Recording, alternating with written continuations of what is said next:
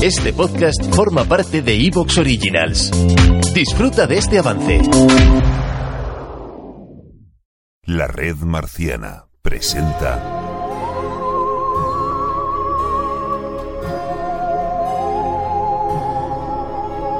Marcianos en un tren.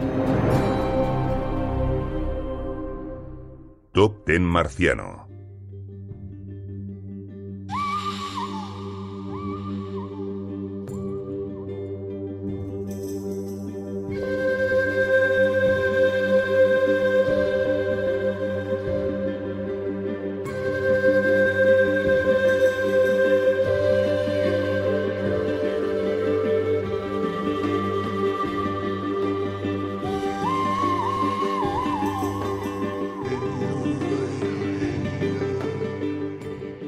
Bienvenidos a la red marciana. Bienvenidos a Marcianos en un tren.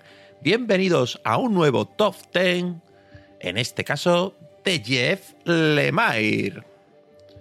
Aquí un servidor, Agustín Amador, y hoy me acompañan no una, sino dos brillantes voces, calmadas, aterciopeladas ellas, eh, con lustros de lecturas a sus espaldas. Eso sí. Yo- no he dicho nada. Yo esperaba que saltara Alejandro. Bueno, voy a presentar aquí a primero. Alejandro Monge. Bienvenido. Bienvenidos todos, queridos oyentes y oyentas y oyentes también. Bueno, y sí. nosotros usamos mucho escuchantes. Escuchantes, Un ¿por pala- qué? palabro, No, palabro más bonito. ¿No os gusta el castellano por algo? Sí, no, pero por inventarnos algún palabra. Ah, ¿no? Vamos, que no sé si lo acuñé yo o lo acuñó el querido Eusebio Arias, que también nos acompaña hoy. ¿Qué tal? ¿Cómo estáis? Aquí reflexionando lo bonito que es tener familia en la que confiar y tal, y mientras miro a- melancólicamente a la, a la luna. Yo qué sé. Uy, está- estás en el tono adecuado para disfrutar del EMAI, ¿no? Digo, sé que sí. eh, importante vivir en un pueblo muy pequeño y muy aislado. También. Muy Sí, y si, y si hace frío y Mucho juegan al frío. hockey más. Sí, sí, aquí, sí, sí. Yo estoy aquí afilando, de hecho, los, los patines de hielo para patinar o para lo que se, que lo que se preste, que nunca se sabe. Bueno, hoy como, como no, aparte de ordenar lo que es para nosotros el top 10, siempre dentro de la- lo más objetivo posible, es dentro de nuestra subjetividad, ¿eh? Ojo, cuidado, este es nuestro top 10, el de hoy, ¿vale? Que lo mismo nos preguntáis dentro de un mes cambiado, pero sí identificaremos, al igual que hicimos en el programa de Top King, pues un poquito las claves de este autor, ¿no? ¿Qué le pulsa, de qué le gusta escribir, cómo escribe, cómo se aproxima a los personajes? Y bueno, un poquito la- las claves de- de- de su persona. Pero antes lo que voy a hacer es preguntarle a mis compañeros. Voy a empezar por Alejandro. Alejandro, ¿Eh? ¿cuándo fuiste consciente de que Lemire no era el típico guionista random y que te fijaste en su nombre? Que no te digo la primera obra que a lo mejor te acuerdas, sino la que dices tú, coño, este tío hay que seguirlo, este tío tiene algo. Yo la verdad es que sí recuerdo bien la primera obra. Y fue de esas veces que tuve un guion y se dice, hay que seguirlo. Me pasó en su momento con Alan Moore, etc. Y me pasó con Green Arrow. Que curiosamente no me acerqué al Polemire porque no lo conocía, sino que me acerqué por Andrea Sorrentino, al que ya conocía de la serie Yo Vampiro. Que es una serie que de guion era normalita, pero el dibujo era una pasada brutalísima. Un cómic de terror que, por desgracia, se vendió bien en Estados Unidos en, en- en pleno New 52 y como vendió bien, tuvo cruces con 20 colecciones. Por tanto, bajón. Y la verdad, eh, me leí el Green Arrow y dije, ¿este tipo quién es? Jeff Lemire. Y a partir de ahí, todo lo que pude encontrar para leerlo, lo leí. Pues bueno, pues misma pregunta para ti, Eusebio. ¿Qué te pulsó primero de este hombre? Yo eh, he intentado hacer un poco así de memoria. Debió de ser Black Hammer, casi seguro. ¿eh? Estoy casi seguro que fue lo primero así que leí que me llamó mucho la atención, que dije, oh, qué caray. O por lo menos yo no tengo idea de, una cosa previa. Lo que sí es verdad es que cuando empecé a investigar, lo primero que fue a por ello fue eh, con ese County. Empecé a leer ese County y a raíz de leer esta obra maravillosa a mí ya me, me enamoró. A raíz de eso fue cuando ya me empezó a interesar y empecé a seguir mucho su carrera y que prácticamente todo lo que hace en el mundo independiente eh, lo he sido, lo, lo he ido prácticamente leyendo eh, casi en su totalidad. Así como la otra parte, la parte que hace para las mayores, es lo que yo sinceramente conozco muy, muy poco. Pero sí, yo desde, desde ese County, que yo creo que es muy buena obra para empezar con, con Lemire, porque si ya, el- si ya te gusta lo que es eh, esta obra, que es una eh, prácticamente la primera que, que suya, ya estás preparado para cualquier cosa que te eche. Sí. De hecho, eh, se llevó el N en 2008, creo que a mejor eh, obra eh, Sí, nueva. sí, sí. Inclu- que después volvió a repetirlo en 2017, creo, con Black Hammer, ¿no? Sí, sí. Y pues yo, pues yo creo que lo que me destacó más, y mira que, que su dibujo tiene algo, o sea, no me gusta el trazo, también puedo decir lo mismo incluso de Sorrentino, pero Sorrentino evidentemente es un narrador brillantísimo y me encantan sus composiciones de páginas, pero después hablaremos de Sorrentino. Pero siendo un dibujo feísta, el del propio Lemire, Ujú.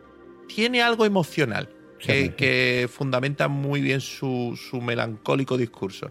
Y a mí Plutona me gustó mucho y tipo duro me llegó muy adentro. Y yo creo que ya me, me- me quedé con él e incluso eh, a ratos soportando su dibujo las historias llegaban a sitios profundos. Sí, acuérdate, Plutona no lo dibuja él. No, no, es verdad, es verdad. Es un dibujo también que es feo, muy feo, pero no es suyo. Es, es correcto, es correcto. Bueno, después sí tenemos eh, el- el- los dibujantes que acompañan a, a Lemire en las obras que hemos escogido hoy. Y bueno, ahora sí, eh, sin más preámbulo, dentro Paco, dentro Federico. Buenas noches. Buenas noches. ¿Es aquí donde se coge el último tren? Bueno, es The Last Train, pero sí, efectivamente, y sí. Vale, pues gracias. De nada, hombre.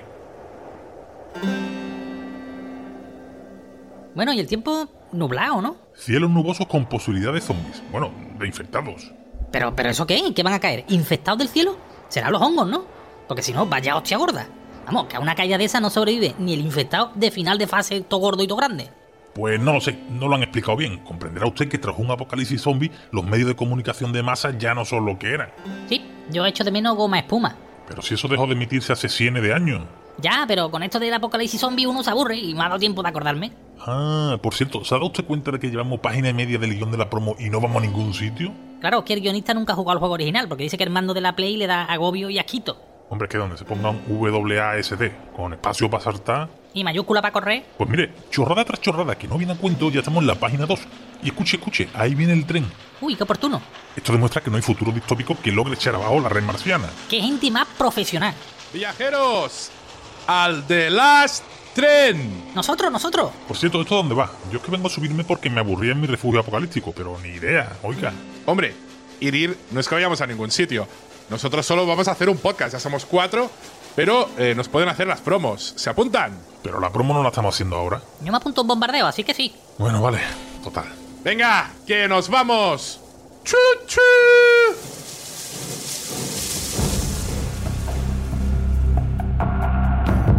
No hace falta explicarlo, ¿no? ¿O sí? Mejor sí.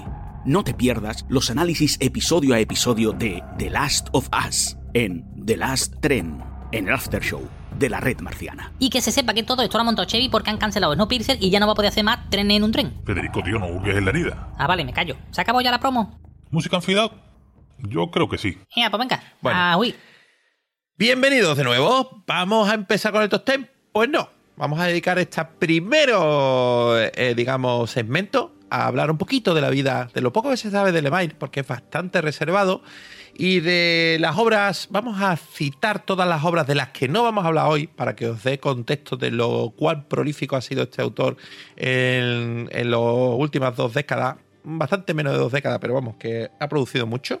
Y sobre todo vamos a intentar hallar sus claves, ¿no? Lo que lo definen o lo destacan o hacen que su voz se diferencie del resto. Pero antes, Eusebio, ¿qué podemos saber de este tipo canadiense? Pues eh, pensando un poco en la última biografía que hicimos, que fue la de Tom King, en la que contamos pues que había sido espía, había estado en la guerra, pues yo creo que la mejor definición de Jeff Lemire es que es un tipo normal. Eh, nació en el 21 de marzo de 1976 en una pequeña ciudad llamada Boothly, que está en el condado de Essex, en Ontario, en Ontario, Canadá. Para situarnos un poco, esto está en la parte del, del país de Canadá que está justo metida en los Estados Unidos, ahí en medio de los grandes lagos. Eh, curiosamente, Essex County está al sur de Detroit, que es eh, la ciudad norteamericana más cercana. Pero hace frío igual. Sí, sí, sí, hace mu- mucho frío aquí también. Y la gente, en lugar de jugar al fútbol, pues nada, pues juega al hockey sobre hielo. Em, la otra gran característica de Lemire es que es muy trabajador. Como cualquiera que se haya acercado a su bibliografía puede atestiguar. Y eso es gracias a una estricta ética del trabajo que le inculcaron sus padres cuando era pequeñito, mientras ayudaba en el duro trabajo en la remota granja donde vivía y donde creció. Eh, allí su principal entretenimiento consistía en acercarse a una gasolinera cercana y disfrutar del spinning rack, eh, estas estanterías giratorias donde cada semana pues aparecían mágicamente cómics y Max Comics. Eh, fundamentalmente cómics de DC. yo creo que está muy claro que Lemire está sentimentalmente vinculado a los cómics de DC. es algo que nos pasa a la mayoría de los que nos gusta ese medio. O eres de DC o eres de Marvel. Soy de Marvel, pues estupendo. El bueno de Lemire es de DC. Em, aquellos cómics de los años 80 pues despertaron en él la vocación de trabajar en este medio. De hecho, cuando llegó el momento de estudiar, que se tenía que ir a, la cercana Toronto, pues lo que hizo fue buscar algo que, se le pareciera a lo que es la creación del cómic. Y lo único que, encontró, lo que era más parecido, era el cine, el estudiar cinematografía. Además, en aquel momento la industria estaba en pleno boom en, el país porque bueno, le ayudaba mucho lo que es el cambio ventajoso de, del dólar con el vecino del sur y había un montón de producciones que se estaban haciendo en, en Canadá y ahí bueno, bueno, pues había buenas expectativas de trabajo. Em, sin embargo, descubrió que aquello no era lo suyo para nada. Em, además, por esta época, pues descubrió el sello Vértigo y Vértigo, pues hizo su magia y hizo su papel de puente entre las grandes entre las dos grandes corrientes del, del cómic americano, entre esta que es el mundo más independiente, más underground y el mainstream de superhéroes. Así que conoce a otros autores eh, como Daniel Close o Chris. ¿Te está gustando lo que escuchas? Este podcast forma parte de Evox Originals y puedes escucharlo completo y gratis desde la aplicación de Evox. Instálala desde tu store y suscríbete a él para no perderte ningún episodio.